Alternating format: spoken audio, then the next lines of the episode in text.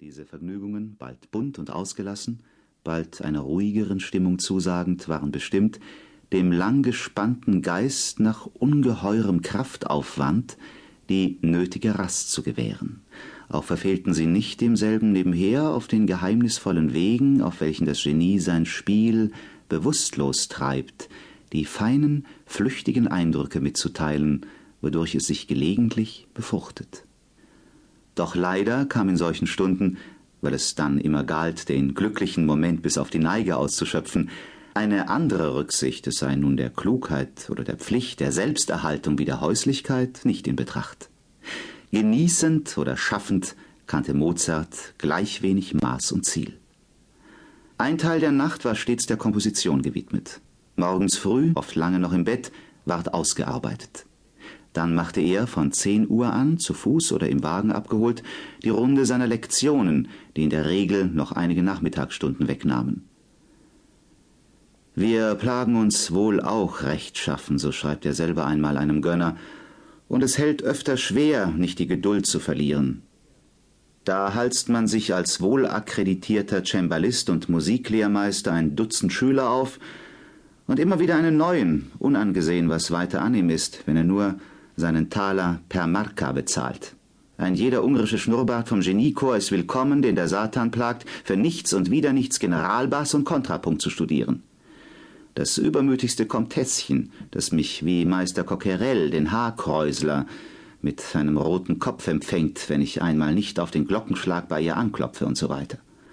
Und wenn er nun durch diese und andere Berufsarbeiten, Akademien, Proben und dergleichen abgemüdet nach frischem Atem schmachtete, war den erschlafften Nerven häufig nur in neuer Aufregung eine scheinbare Stärkung vergönnt. Seine Gesundheit wurde heimlich angegriffen. Ein je und je wiederkehrender Zustand von Schwermut wurde, wo nicht erzeugt, doch sicherlich genährt an eben diesem Punkt, und so die Ahnung eines frühzeitigen Todes, die ihn zuletzt auf Schritt und Tritt begleitete, unvermeidlich erfüllt. Gram aller Art und Farbe, das Gefühl der Reue nicht ausgenommen, war er als eine herbe Würze jeder Lust auf seinen Teil gewöhnt.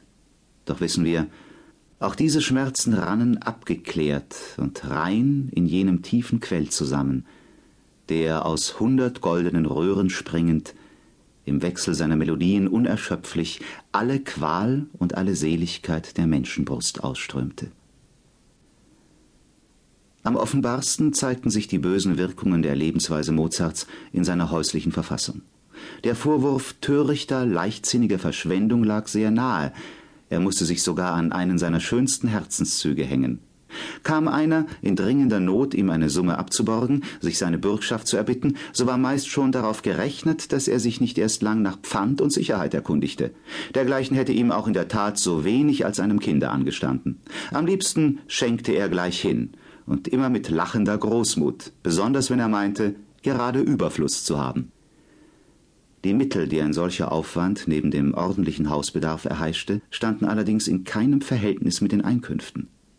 Was von Theatern und Konzerten, von Verlegern und Schülern einging, zusamt der kaiserlichen Pension, genügte umso weniger, da der Geschmack des Publikums noch weit davon entfernt war, sich entschieden für Mozarts Musik zu erklären. Die lauteste Schönheit, Fülle und Tiefe befremdete gemeinhin gegenüber der bisher beliebten, leicht fasslichen Kost. Zwar hatten sich die Wiener an Belmonte und Constanze, dank den populären Elementen dieses Stücks, seinerzeit kaum ersättigen können.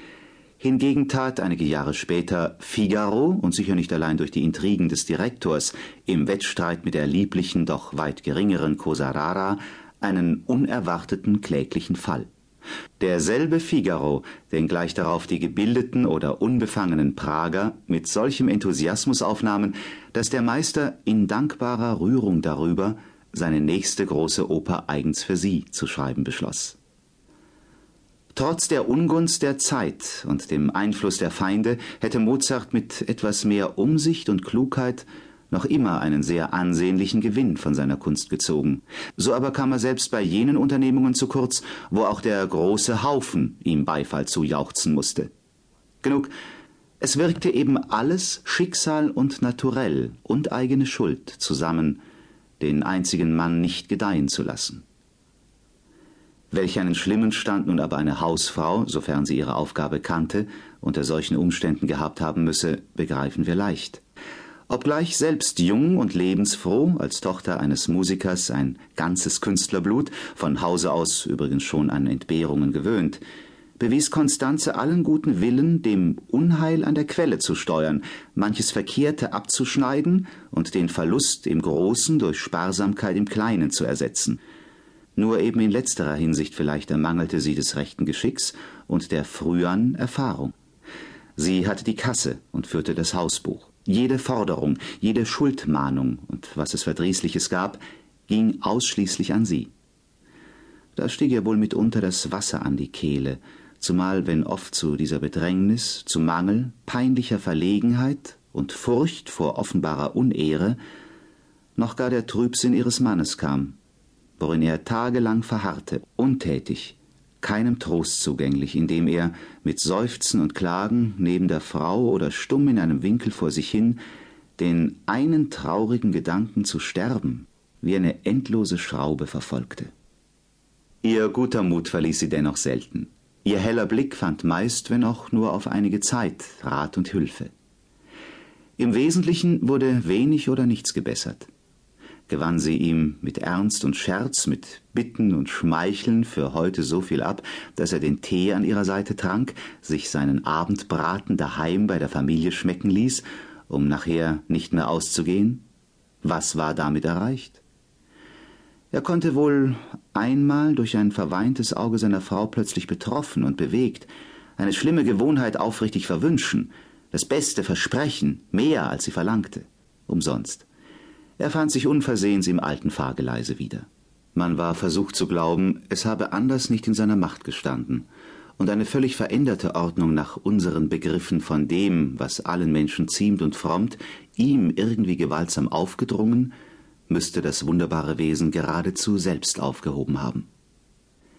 Einen günstigen Umschwung der Dinge hoffte Konstanze doch stets insoweit, als derselbe von außen her möglich war durch eine gründliche Verbesserung ihrer ökonomischen Lage, wie solche bei dem wachsenden Ruf ihres Mannes nicht ausbleiben könne.